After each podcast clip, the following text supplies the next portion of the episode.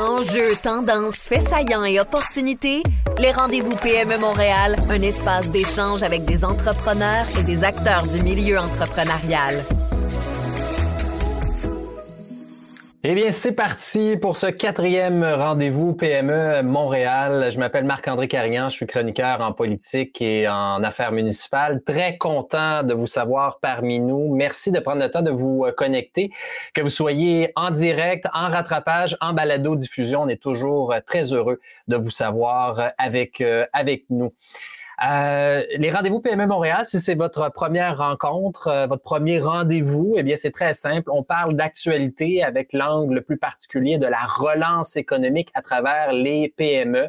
Euh, c'est un rendez-vous qui est destiné donc pour les petites, les moyennes entreprises. On essaie de mettre de l'avant des idées, des conseils pour une relance économique plus durable, plus prospère, mais surtout plus euh, rapide.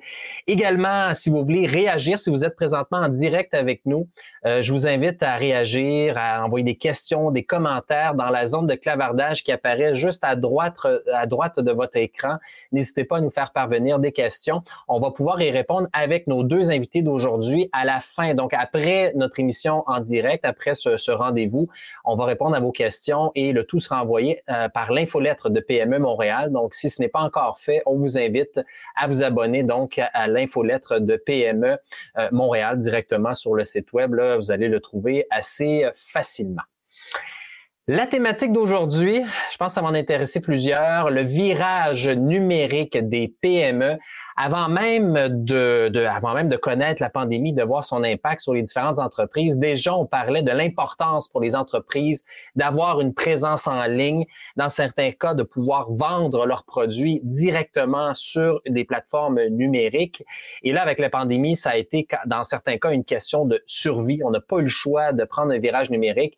Euh, si c'était pas de ce virage-là, certaines entreprises auraient peut-être fermé certaines boutiques. Donc, c'est devenu un peu essentiel. J'imagine qu'il y a eu un réveil au bien auprès de, plusieurs entrepreneurs. On pourra le confirmer d'ailleurs avec euh, nos invités. Et donc, ce sera le sujet d'aujourd'hui, le virage numérique pour les PME. Et je vous invite à rester euh, bien branché à ce rendez-vous jusqu'à la fin parce qu'on va vous parler d'un concours. Il y a un concours qui est lancé et, qui pourrait aider justement les entreprises pour les inciter finalement à avoir une, une plus grande présence en ligne, euh, jusqu'à 100 000 dollars à gagner en prix. Donc, c'est vraiment pas rien. Alors, on vous invite donc, donc à rester connecté à ce rendez-vous jusqu'à la fin pour avoir les détails de ce concours. Je vous présente à l'instant nos invités d'aujourd'hui. Tout d'abord, du réseau PME Montréal directement, je vous présente Alexandre Squirrel, qui est directeur logistique du commerce électronique. Bonjour Alexandre. salut Marc-André, ça va? Oui, merci. Merci d'être avec nous aujourd'hui. Et là, c'est un peu mêlant parce qu'on a un Alexandre et un Alex. Donc, Alexandre, Alex, donc Alex Sereno, qui est cofondateur de Barista. Euh, c'est une entreprise de micro-torréfaction. Donc, Alex est un expert en café. Euh, il est de plus en plus connu. Je pense que c'est déjà pas mal le cas pour sa présence en ligne, notamment durant la pandémie. Il y a plein de produits, euh, de, des contenus qui ont été mis en ligne pour faire la promotion du café et pour vous désennuyer un peu à la maison. Bonjour Alex, merci d'être avec nous. Salut, ça va bien? Ben oui, merci, merci. Euh, peut-être présenter rapidement Barista. Là, je l'ai fait de façon très, très brève, euh, mais pour ceux qui ne connaissent pas du tout l'entreprise, en 30 secondes. Ben, tu l'as super bien résumé. On est un micro-téréfracteur euh, québécois spécialisé en espresso italien, fait ici même au Québec. Et euh, on vend aux quatre coins de la province par l'entremise de super détaillants et, bien entendu, de notre plateforme, le cafébarista.ca. Et euh, tranquillement, pas vite, ben, on a un petit plan d'expansion, fait qu'on commence à regarder, à vendre nos produits un petit peu à l'extérieur du Québec, ce qui marche quand même assez bien. Oui, ben oui, bon. Et, euh, moi qui est un amateur du café, euh, ça, ça, me plaît beaucoup, j'ai hâte. j'adore, j'adore. Euh, je vais commencer avec Alexandre rapidement.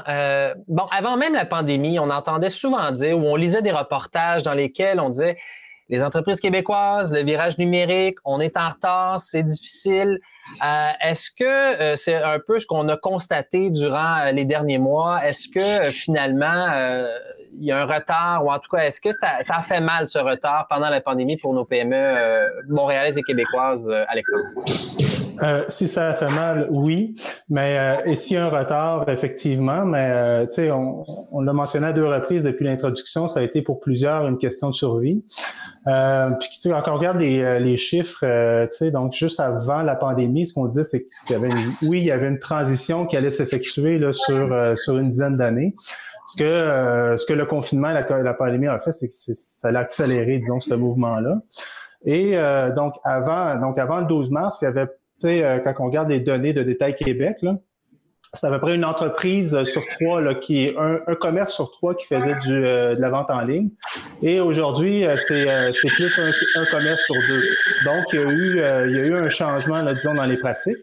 Et aussi, euh, tu sais, je sais pas pour, pour toi, Alex ou Marc-André, tout le monde a une tante ou un oncle qui, pour la première fois, a fait un achat en ligne pendant la pandémie, tu sais, puis se demandait c'est pourquoi il y a il y a deux lignes d'adresse là quand on euh, quand on fait notre transaction. Tu sais, qui essaient de comprendre. Pour la première fois, se sont mis euh, donc à acheter en ligne. Donc le marché euh, marché du Québec en tout cas a, beaucoup a beaucoup progressé, surtout sur le, chez les 55 ans et plus. Donc on a vu vraiment une croissance assez importante là, de, de l'achat en ligne au Québec et ça va se maintenir. Donc c'est effectivement une occasion là, pour pour rattraper ce retard là.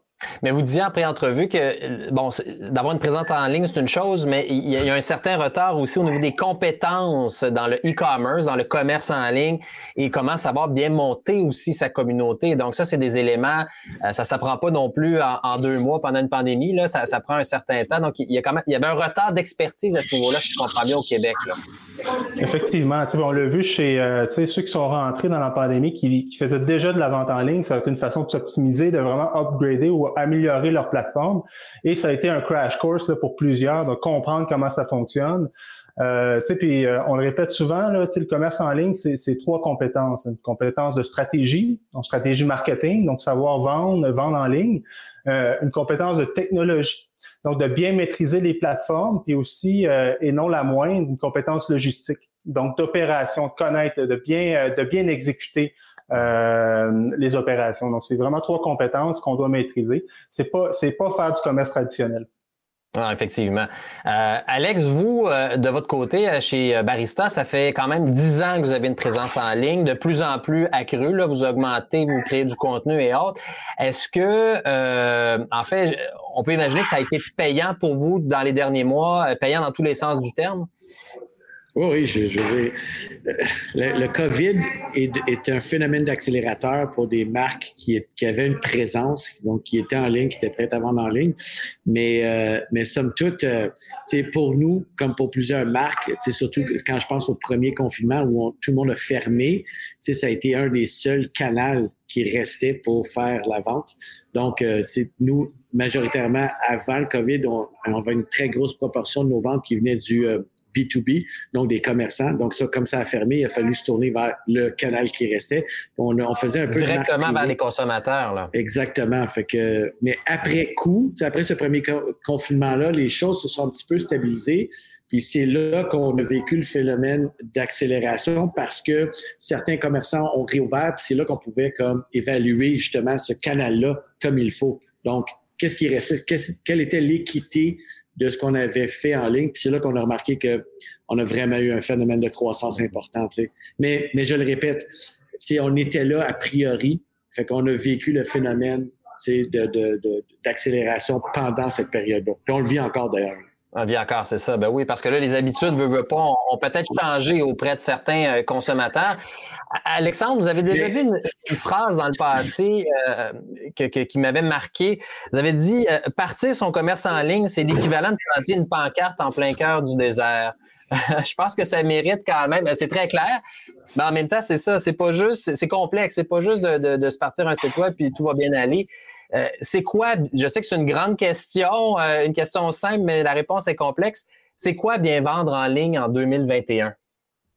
Ben pour, euh, pour peut-être sous-titrer cette affirmation-là, c'est oui, c'est pour certains, c'est comme planter une pancarte au milieu du désert. Donc, le, succès de la vente en ligne passe par le trafic. Donc, euh, d'amener, d'attirer des gens sur son site. Euh, et puis, c'est, c'est pas en plantant une pancarte sur le bord de l'autoroute. Donc, il y a différentes tactiques.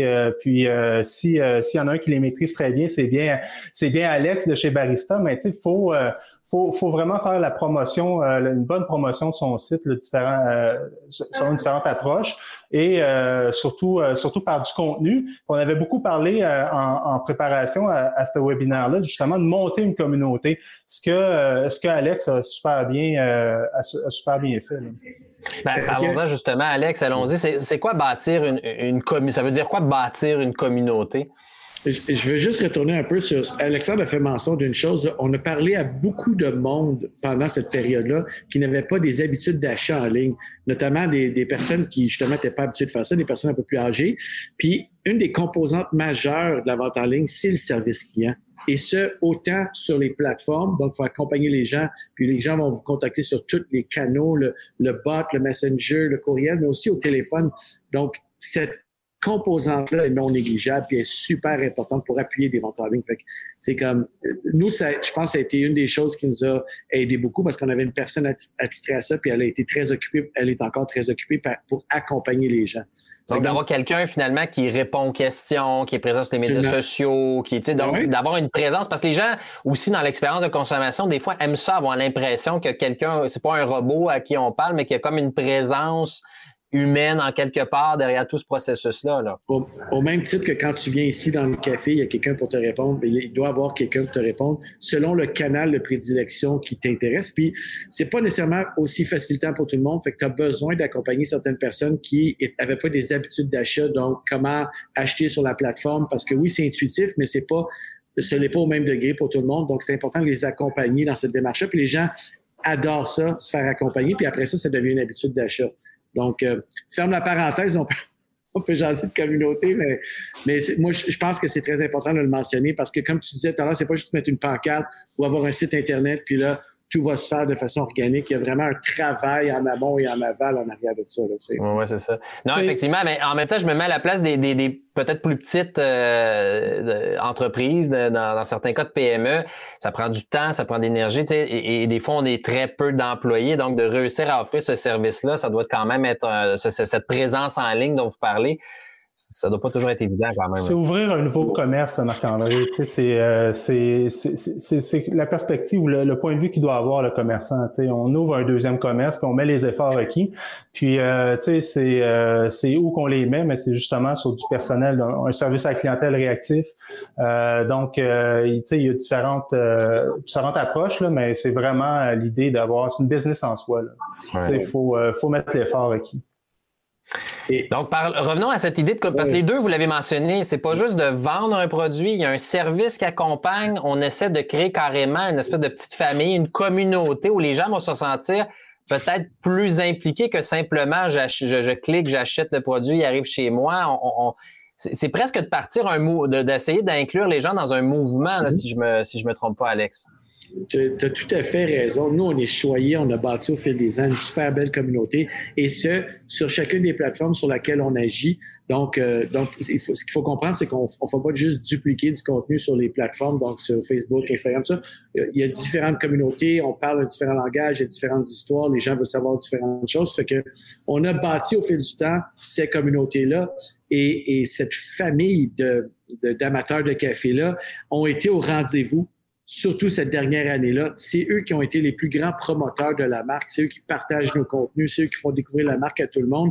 Et tu sais, il y a eu un mouvement, et il y a encore un mouvement de acheter local, et ça s'est transmis sur les plateformes. Et nous, on est comme le meilleur exemple de ça. C'est comme, je, je peux pas, j'ai pas de mots pour décrire la beauté de la communauté qu'on a, c'est incroyable. Ils ont été, ils sont encore au rendez-vous, mais ça a pris des années à bâtir. Et ça se bâtit un abonné, un fan à la fois. Et ça, on le fait par deux, par deux, de deux façons. Un, en amenant de la valeur à cette communauté-là. Donc, moi, la valeur que j'ai à apporter, c'est ce que je connais en café, mes connaissances, et en étant réactif, en répondant aux gens. Donc, c'est, on fait pas juste. Puis après ça, oui, on pousse comme toutes les entreprises, on pousse aussi de la promotion parce qu'on est aussi une entreprise, mais avant tout, c'est amener une valeur ajoutée au consommateur. Donc, pour nous, c'est du contenu pertinent au café, informer le consommateur, démocratiser le savoir. Mais en contrepartie, quand ils agissent avec la marque, ben, on est réceptif, on est, on est content, on aime hey, merci beaucoup. Et ce, c'est très énergivore parce qu'on le fait sais, ça n'arrête pas à 5 heures, ça. Ça se poursuit jusqu'à très tard le soir. Fait qu'on a du monde qui sont vraiment solides chez nous pour faire ça. Donc, c'est un pool de clients finalement qui qu'on essaie de maintenir, qu'on essaie de garder dans son entourage et que finalement on stimule à travers finalement au-delà du produit qui est à vendre du contenu carrément que vous créez. Ce sont des gratuités, si je comprends bien. Oui, et ce ne sont pas tous des clients. Tu sais, je veux dire, c'est des amateurs de café. Fait que nous, là-dedans, là-dedans, je, je, pense qu'on a un bon pool de clients, comme tu dis, mais oui, ce sont tous des amateurs de café qui ont un intérêt pour ça. Et ce, pour différents types d'intérêts dans le café. Donc, il y en a que c'est beaucoup plus de l'information café pur et dur. Il y en a d'autres que c'est un peu plus du divertissement. Donc, pour nous, c'est important d'être à l'écoute puis de voir qu'est-ce que les gens dans cette communauté-là veulent recevoir comme contenu. Et c'est comme ça qu'on ajuste nos calendriers de contenu en conséquence. On fait pas juste mettre du contenu là parce que, parce que souvent, ce qu'on pense que les gens veulent, c'est pas nécessairement ce qu'ils veulent. Donc, ça prend un certain niveau de vigie puis d'écoute. Puis là, on découvre qu'ils veulent tel, tel type de truc. Fait que c'est là qu'on crée les contenus en amont, que ce soit sur vidéo, sur le blog, tout ça. Puis c'est d'ailleurs, c'est une des raisons pourquoi on a écrit des livres. Parce qu'au fil du temps, on a tellement créé de contenu qu'on est capable de synthétiser ensemble sur une thématique. Puis on l'a mis, tu sais, on l'a comme, excusez, moi on l'a packagé dans un livre. Puis ce livre-là, les gens l'aiment parce qu'ils ont un intérêt pour ces types de contenus-là, tu sais. Donc c'est carrément, c'est ça, livre, euh, de la vidéo sur votre site web. Donc vous avez, réussissez à rejoindre des gens qui vous connaissaient peut-être pas, qui, qui, qui, vont dans YouTube, qui inscrivent euh, café, euh, bien faire un latte, je, dis n'importe quoi, mais essentiellement, donc, ils tombent sur votre vidéo, puis là, ils apprennent à vous connaître. Puis, si je peux permettre d'ajouter là-dessus, c'est effectivement une façon d'attirer du monde, de, de, créer de la notoriété, mais au final, le but, c'est d'amener l'amateur de café ou ton, ton client vers le, le, le, bouton euh, acheter, tu sais. Donc, ce que, ce que ça, ça permet de faire, et en plus, peut-être de, s'abonner euh, à la marque pour recevoir mensuellement, donc, des nouveaux son, café. Puis surtout, euh, tu sais, on, se bat aussi contre, contre des machines de guerre. Tu sais, en e-commerce, il y a des euh, il y a des grands joueurs qui eux, euh, donc c'est pas vraiment sur l'expérience de marque qui vont se différencier, c'est sur d'autres choses. Mais c'est en créant cette communauté-là, ce contenu-là qu'on va arriver à se différencier face à ces plateformes. donc, et, créer une récurrence par rapport à nos, à nos clients.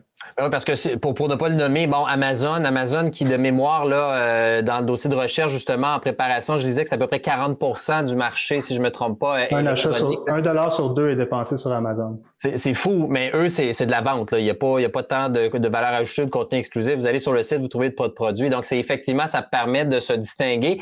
Si jamais, justement, on a des gens qui, qui veulent se lancer, mais qui savent pas nécessairement par où commencer, puis comment une présence en ligne, ça, peut prendre vraiment différentes formes. Alexandre, est-ce qu'il y a des formations directement chez PME Montréal pour accompagner les PME dans, dans cette espèce de le début de leur virage numérique? Nous, on offre de l'accompagnement, du financement, donc on aide les clients à s'orienter. Euh, il y a différents programmes. Tu sais, notre, travail, c'est aussi de, de, rester au courant des différents programmes qui s'offrent. Donc, il y en a eu plusieurs dans les dernières semaines qui ont été mis en place, plusieurs, quelques-uns. Là.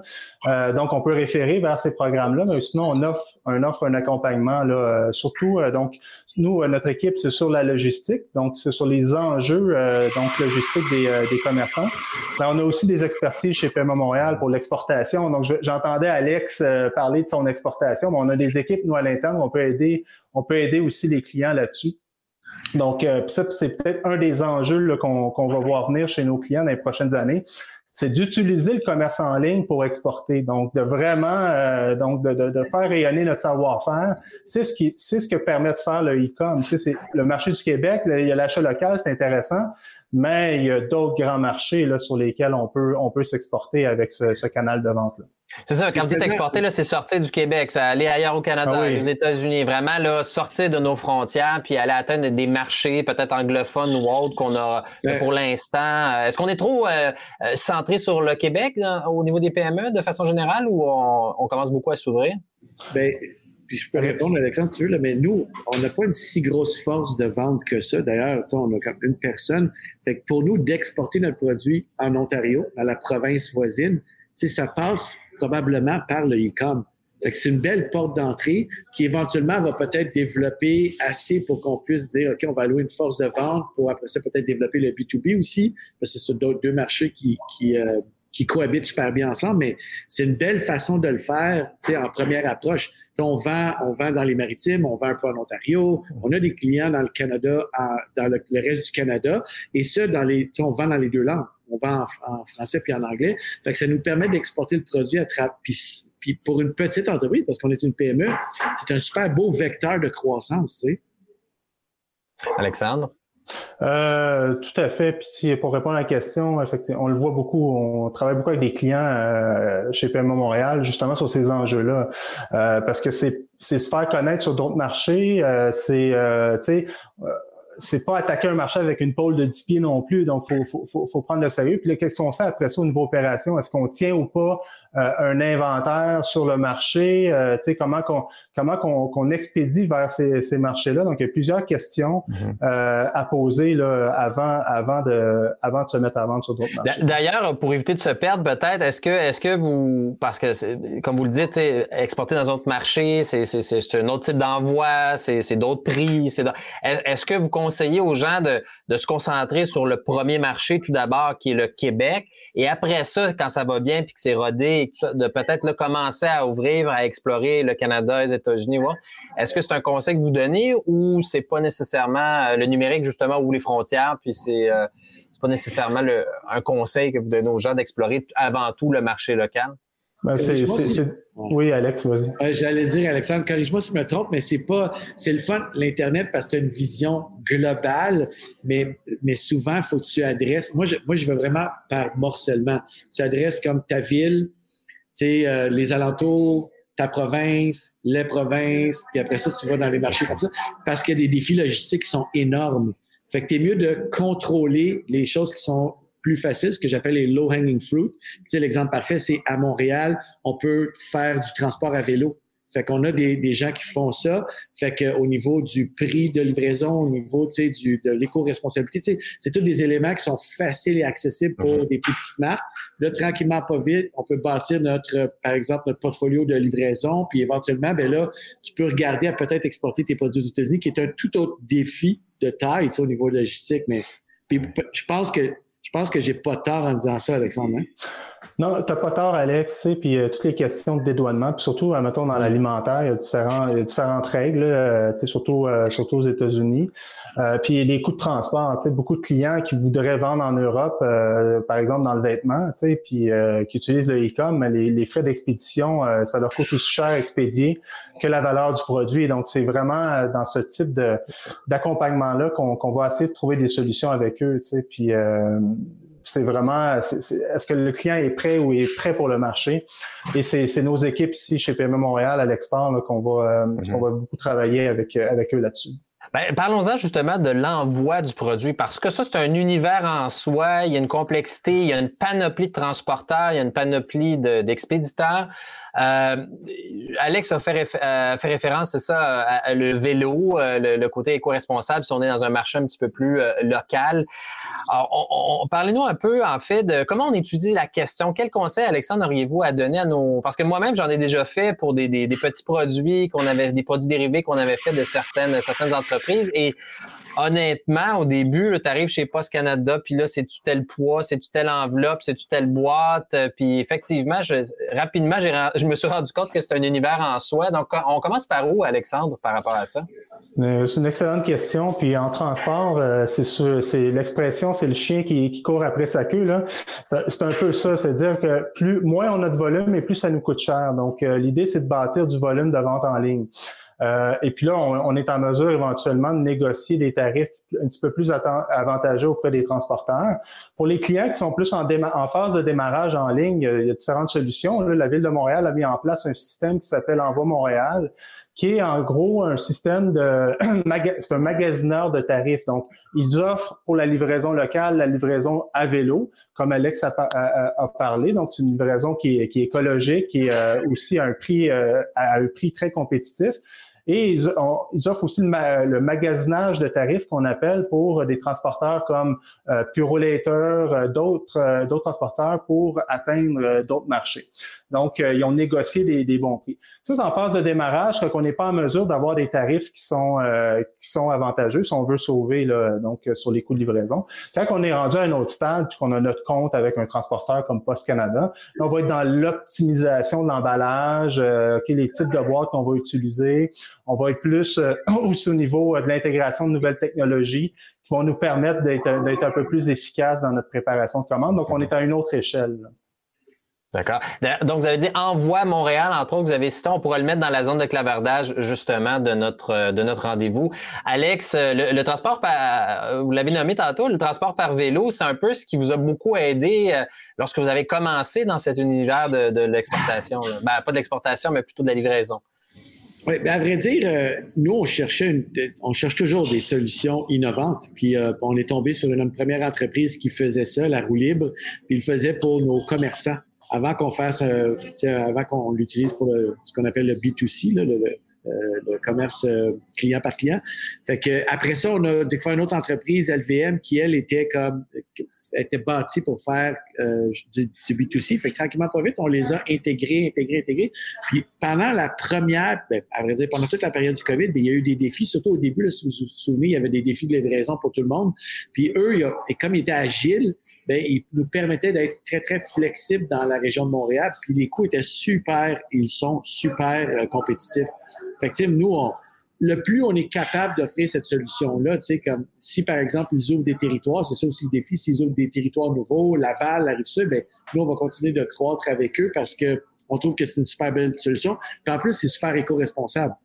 Et c'est hyper rapide. Tu commandes, tu l'as la même journée, un service incroyable. Sérieux, moi, moi j'ai un coup de cœur pour, pour ces compagnies-là. Puis je pense qu'on va voir se développer des, euh, des compagnies qui vont offrir de plus en plus ça. Parce que c'est sûr qu'il y a une demande. Euh, dans tous les on, on, voit même des déménagements à vélo. Hein? Ça se fait. Euh, il y a une entreprise qui fait ça à Montréal. absolument, absolument. C'est un peu plus lourd, mais, mais ça reste que c'est quand même ça. C'est des, des entreprises qui vont se développer pour répondre à cette demande-là les PME veulent, être, veulent pouvoir offrir ce service-là. Puis, comme il disait Alexandre, au début, c'est là où le bas blesse parce que tu n'as pas vraiment un gros débit de livraison. Fait que, il faut que tu t'arranges un peu avec tes moyens du bord. Puis, tu sais, comme une grosse partie de tes profits passent en livraison. Puis là, tranquillement, pas vite, tu finis par avoir un volume assez important. Puis là, tu rentres dans des tarifs qui sont plus préférentiels, puis de l'optimisation.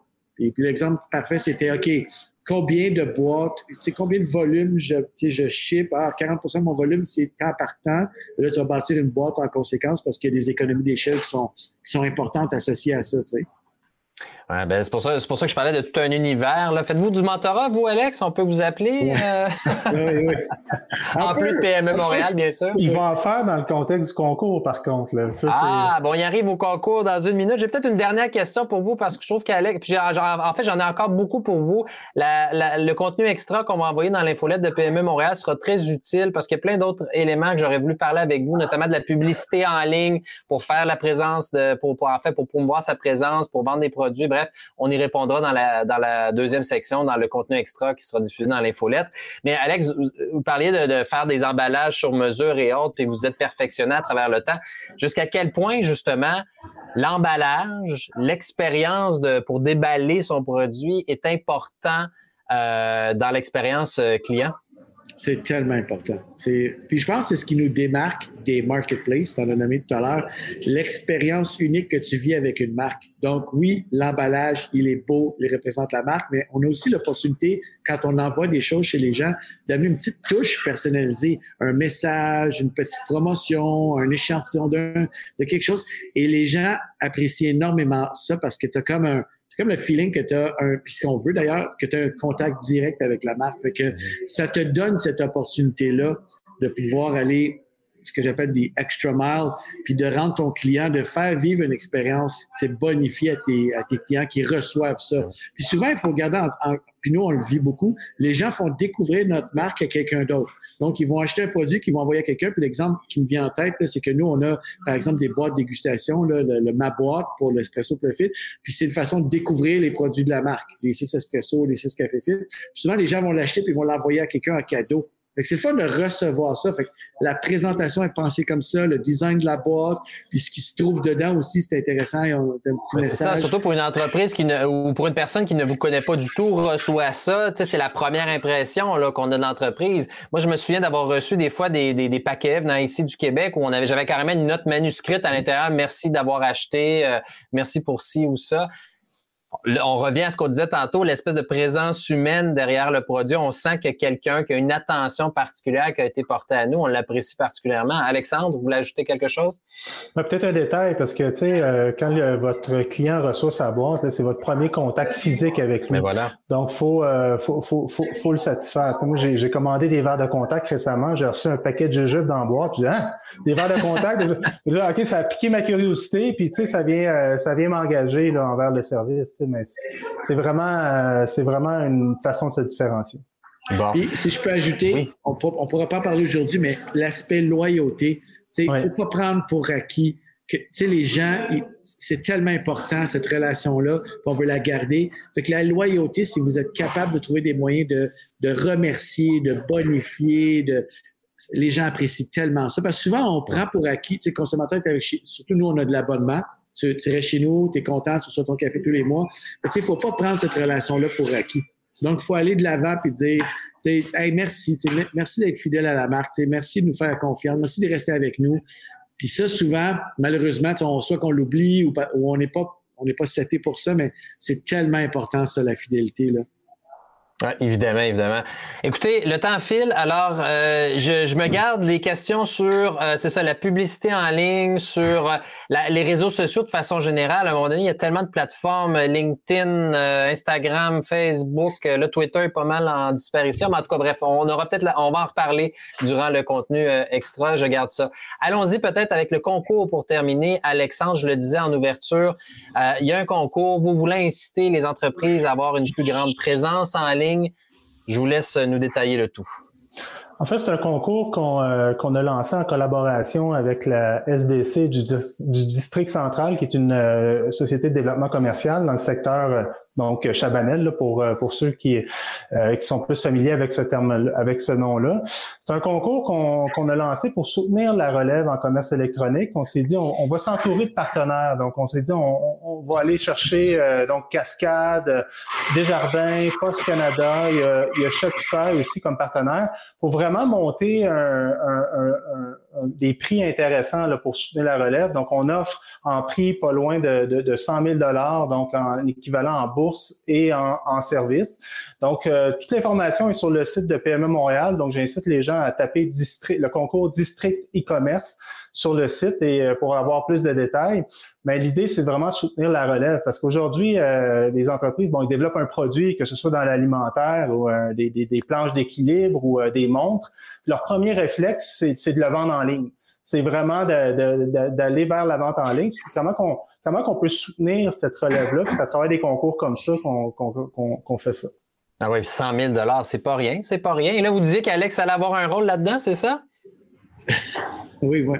Moi, j'offre du mentorat. Ah, ben voilà. Bon. Ben, vous à, bien vous connaître. Je pense que ce sera bien apprécié comme mentorat. Merci beaucoup à vous deux. Ça a été vraiment un plaisir. Un plaisir trop court, hein? J'aurais aimé ça poursuivre longtemps, mais merci, ça a été vraiment apprécié. Alexandre, je rappelle que vous êtes directeur logistique du commerce électronique pour le réseau de PME Montréal. Alex Sereno, cofondateur euh, de chez Barista. D'ailleurs, dans la zone de clavardage, on a le lien pour se rendre directement. Euh, puis évidemment, on peut vous euh, directement à votre site web, puis on peut vous suivre évidemment sur les réseaux sociaux. Vous êtes très, très présent. Merci pour toutes ces capsules. Et le café chaud aussi qui nous a accompagnés pendant la pandémie, ça fait du bien un peu de ça, ça, ça, ça, rendait le tout un peu plus convivial à la maison. Merci, beaucoup, messieurs. Merci. Merci à vous d'avoir été au rendez-vous également de ce quatrième rendez-vous PME Montréal. Le prochain, ben, ce sera fin juillet. C'est un plaisir de vous accompagner. Je m'appelle Marc-André Carignan et je vous dis à bientôt. Pour des contenus extra et des extraits inédits, rendez-vous à pmemtl.com RDV et abonnez-vous à l'infolettre de PME Montréal. Les rendez-vous PME Montréal sont également disponibles en balado sur toutes les plateformes.